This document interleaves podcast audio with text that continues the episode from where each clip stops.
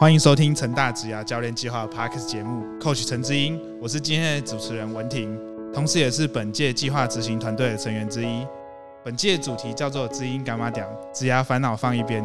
在本季节目中，我们将邀请曾经参与过计划的学员，分享他们对于参加计划的经验，参与计划故事分享，也期许在节目中可以给予想要参与计划的同学一些实用的干货。那么，有请我们上一届创新发现媒体小组的小组员黄任谦同学。好，我是第十二届创新发现媒体小组的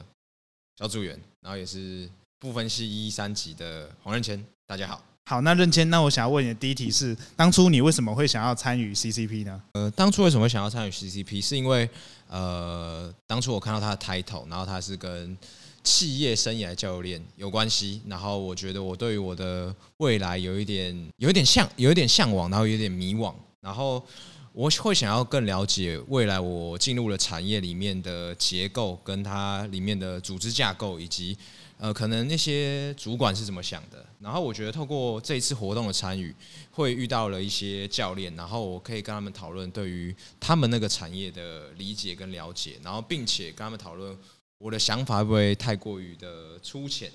然后呢，也可以跟他们分享我未来可能在系上的专题会做一些什么样子的事情，然后也可以透过他们的角度去。思考我做的事情是不是对于未来职业可能在投履历啊什么的会有一些的帮助。然后我觉得更重要的是可以遇到一些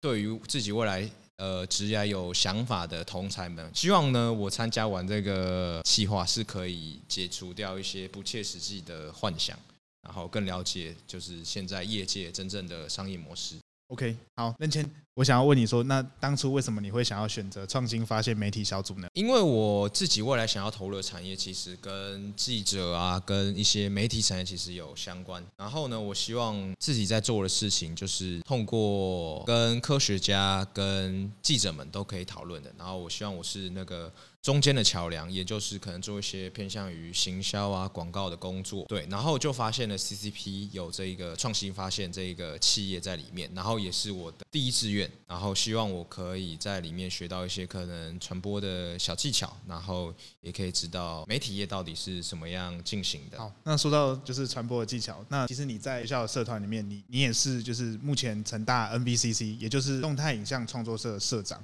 那我想要问说，就是当初为何会想要加入这个社团，然后并且也成为了这个社团的社长呢？其实我当初为什么会加入这个社团？其实我从国中、高中到大学，一直都有一个。想法就是我不希望别人在遇到我的时候是觉得我是一个很无趣，然后是一个很平面的人。我希望自己可以成为就是很立体，然后就是在可能某些个性上比较突出，然后可能某些地方也会有些小缺点。对，然后我觉得这也是呃在电影产业、电影工业里面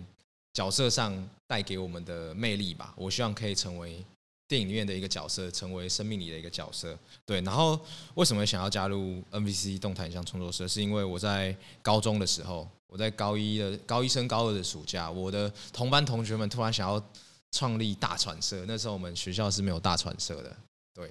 然后但是那时候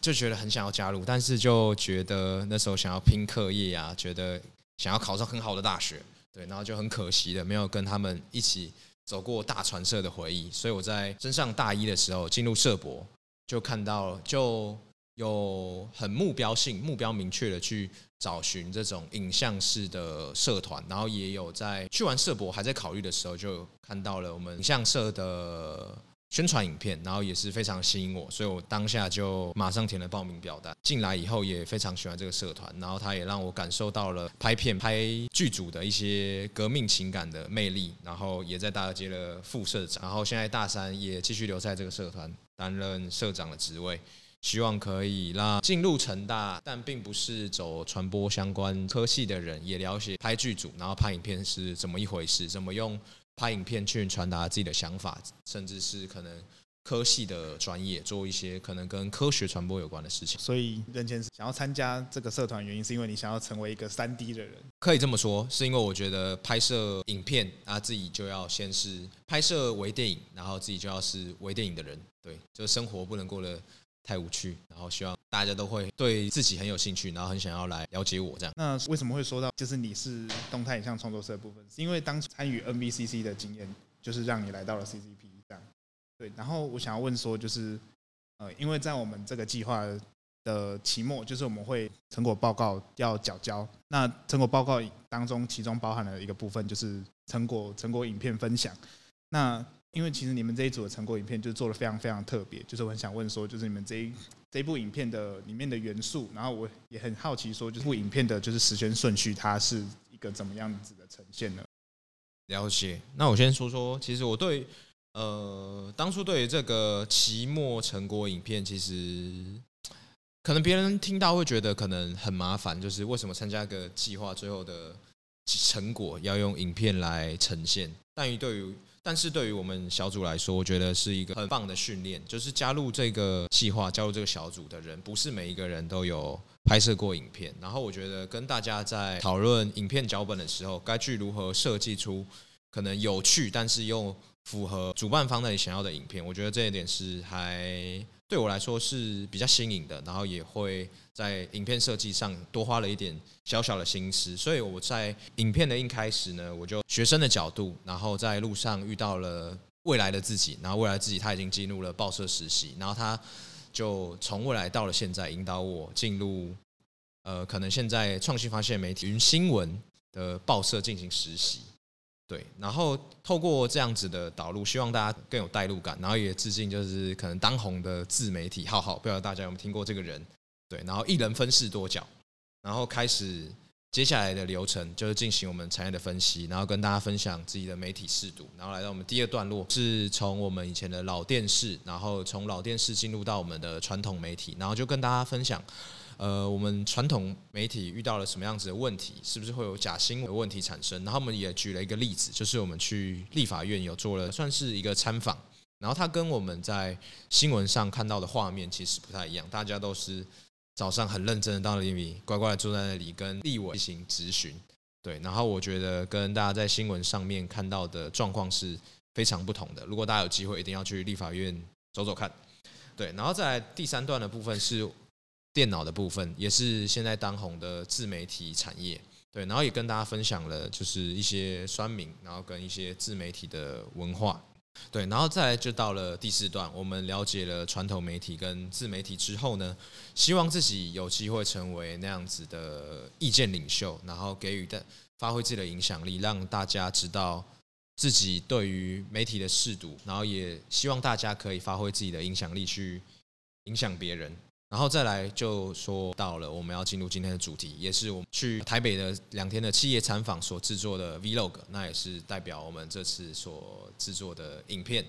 对我自己，我自己会特别想要问这一题的原因，是因为我自己觉得，就是你们的影片的特色，就是相较于其他小组就比较不一样，就是其他小组的核心可能都会在一起，但是你们这部影片的核心就是在有一位主角，然后这位就是分享他自己他看到未来的自己，然后他想要成为一名报社的。记者就是加入了加入了 CCP 这个计划，然后就进行来看当担任自媒体的一个角色，这样。那我就想要问说，就是呃，那你拍摄完了这一部影片，那对你来说就是有没有比较不一样的就是改变？了解，其实。这一部影片，大家如果有看过的话，它算是一个比较偏向是旁白类型的影片。然后这也是我第一次尝试这种文案大于视觉类型的影片。而我觉得这样子的影片，其实对于记者来说，其实还蛮重要的。对，就是你不能只是透过吸睛的画面来吸引观众，重要的是让观众听到影片想要表达的内容。对，然后。内容最重最重要的就是要把内容传达给你的观众啦。对我觉得这部影片有大概达到我当初预期的八成左右，因为我觉得期末成果影片最有趣的地方是你在做影片的时候，不是只是你一个人去主导一切，然后它是一个大家分段式，像是前面提到了四段，然后可能其他两个组员负责中间两段，而我负责前后的两段。对，而我觉得这样子的。结合可能会跟自己原本的想的不太一样，但是我觉得也是有它有趣的地方。所以就是你在呃制作这个期末成果影片的时候，就是也是补足了，就是你在呃动态影像创作社的不足，就是在这边学习到了如何制作旁白式的影片，然后在就是社团里面是学习到就是比较是以人物为主的系列影片这样子，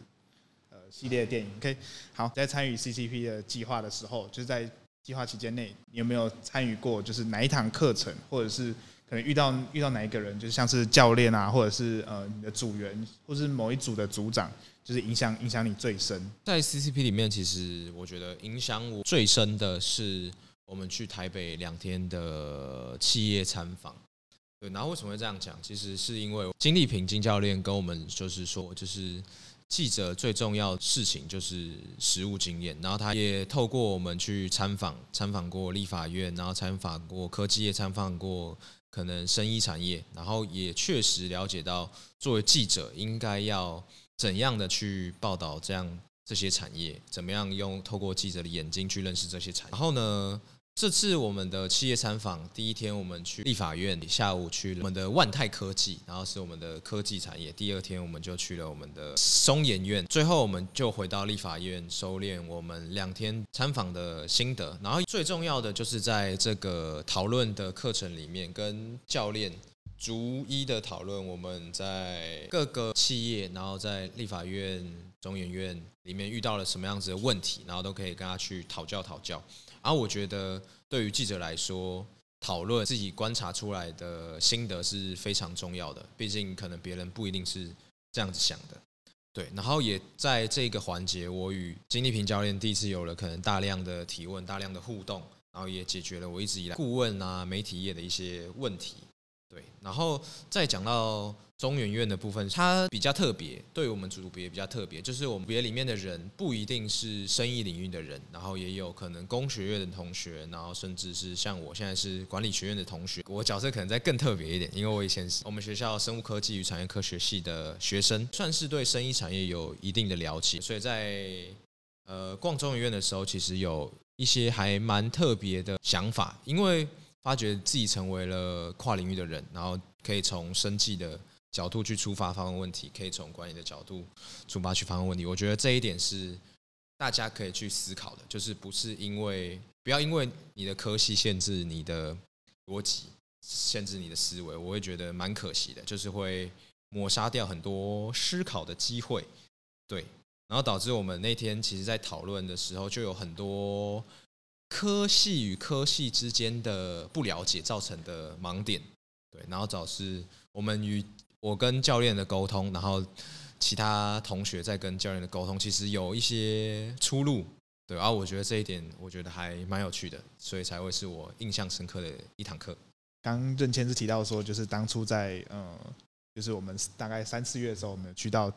台北，就是两天的参访。然后两天的参访，当一天去到立法院，就是我们进去委员会，对，我们去参与边的委员会，然后我们去观察他们如何被质询，然后以及就是官员会如何应答这些问题。再来就是这个部分，就是我们也有给我看到，就是当时候的卫福部长陈时中，就是在被接受质询的过程，就是我们也可以观察到，就是他们是如何面对就是这些立法委员的质询。然后再来这个部分，就是我们万泰科技去，就是我们去看说他们是原本是做就是电子电镀的部分，然后到后来就是。制作了口罩。呃，我觉得在万泰科技这一边的话，我觉得很特别的一点是他们的执行长跟他们的产品部门的经理吧，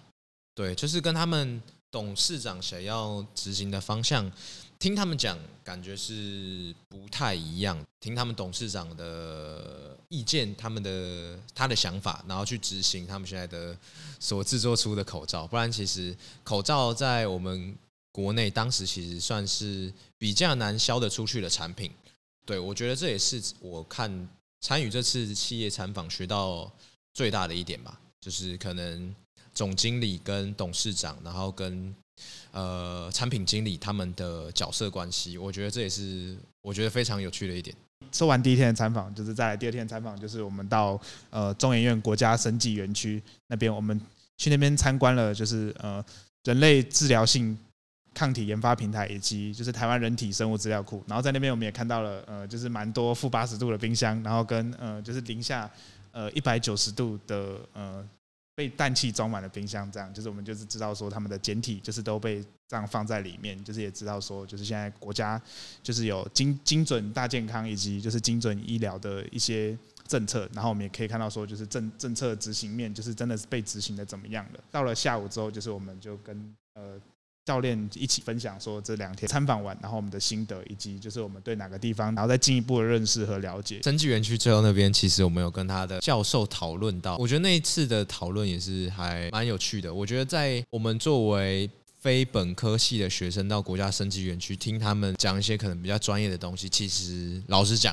其实不是每一个都听得懂，然后可以吸收。我觉得重点还是他们在国家生技园区，然后主管跟。可能一些研究员之间的关系，我觉得这也是在跟他们聊天的时候可以得到的一些小小的资讯。我觉得这一点也是还蛮好。再来的话，就是在我们上架的时候，第十三届呃职业生涯教练计划的报名的期间，在这个部分，我也是想请任谦，就是分享一下当初是如何撰写报名表，来表达自己就是真的非常非常的想要参与这个计划的动机。OK，好，这个部分其实还蛮好笑的，就是 如果我真的。没有记错的话，我当时其实是以为自己就是在报名截止的倒数第二天才报名，对，所以才很紧张。在当天我以为的最后一天，就把我的表单给交出去了。结果殊不知是报名的开始的第二天，对，然后第二天还遇到一些 trouble，其实系统还没有弄好，我就已经上传报名表，还打去问，哎，我这样子到底有没有报名成功？我觉得还蛮好笑的。我当初是如何撰写我的报名表？其实我觉得给大家一个重点，就是在撰写的时候，尽量不要以文章式的方式去撰写，而我觉得可以以列点式的，先把一些标题先列举出来，就是可能 maybe 是领导力，可能是交际能力，这些可能现在列在第一点跟第二点的旁边，然后再用一句话去形容这个能力，在这下面。再讲你的故事，然后可以更能让小组长啊，然后或者是你们的教练更用故事的方式去了解你。对，然后呢，再来再用故事里面的内容，像是我自己当过可能系学会的公关部员啊，这就是我的 title 而已。觉得只把自己的 title 秀出来，其实不能说服，就是这个企业这个教练要把你收入他的。企业里头当他的小组员，主要是要把你在这个活动里面学到什么，学到什么去跟大家分享，对，然后甚至是你可以知道自己到底哪里做的不好，然后未来可以怎样的去修正，对，然后再来呢，把可能三到四个能力都列举出来了以后，然后再用这四个能力去做一个总结，然后去期许自己可以成为。什么样子的人，然后有什么样子的人格特质，我觉得就会相对于文章是要由读者去自己剖析你有什么能力，会更加的容易理解，更能让教练去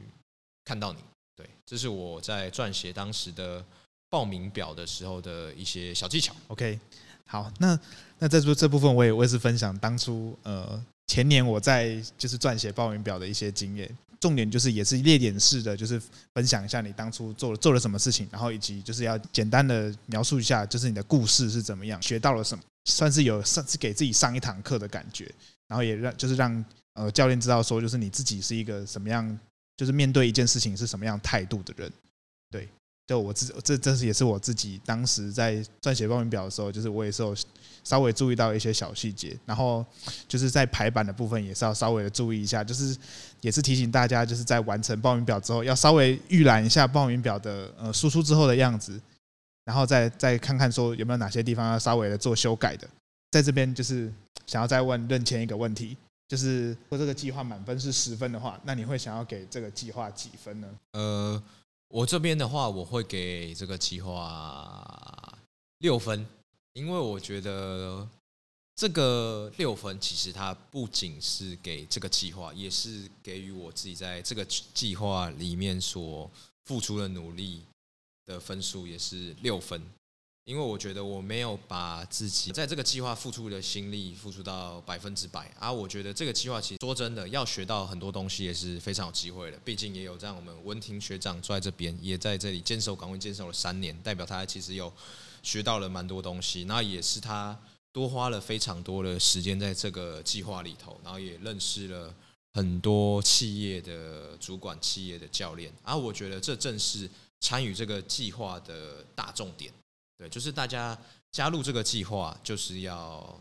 放开自己。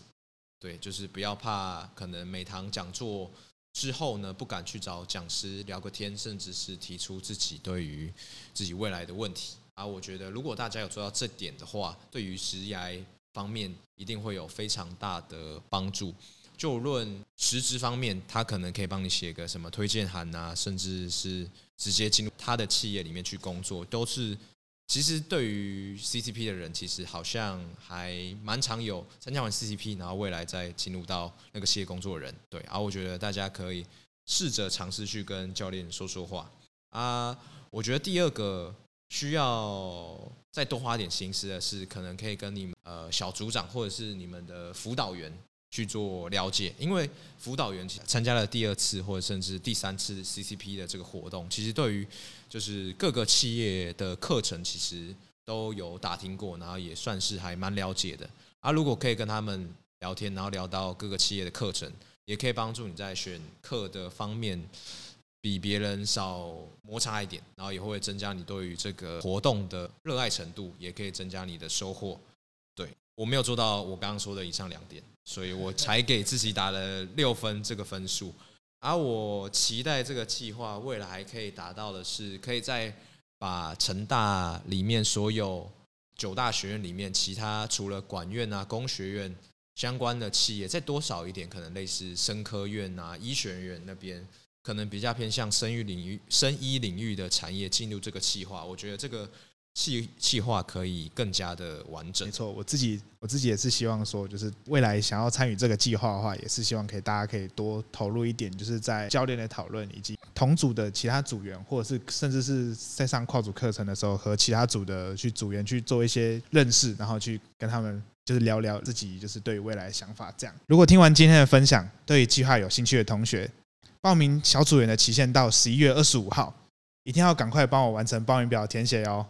谢谢任谦学长接受我们今天的采访。那希望透过今天学长分享，可以让同学们对未来参与计划更有方向。如果有任何想问与计划报名有关，欢迎在计划粉专提问，让我们知道哦。执子之手，大手牵小手，期待每一集的 Coach 嘉宾都能够分享个人知能、生活阅历，也请听同学们提出的问题，成为陪伴着每位同学的知音。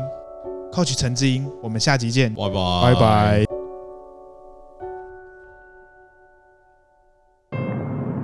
哎，同学，同学，同学，请问你是什么学院的学生呢？我是全校不分系，呃，传播领域的学生。那你未来是想要走是广告或者是其他方向呢？坦白来说，其实我现在还是没有什么方向，还是有点迷茫，不知道未来要做什么样子的工作。原来如此啊，那我建议你去我们报社实习哦，或许对你会有很大的帮助。可以啊，我等下上网搜寻一下。创新发现媒体成果影片内容，请点击下方说明栏 YouTube 连接。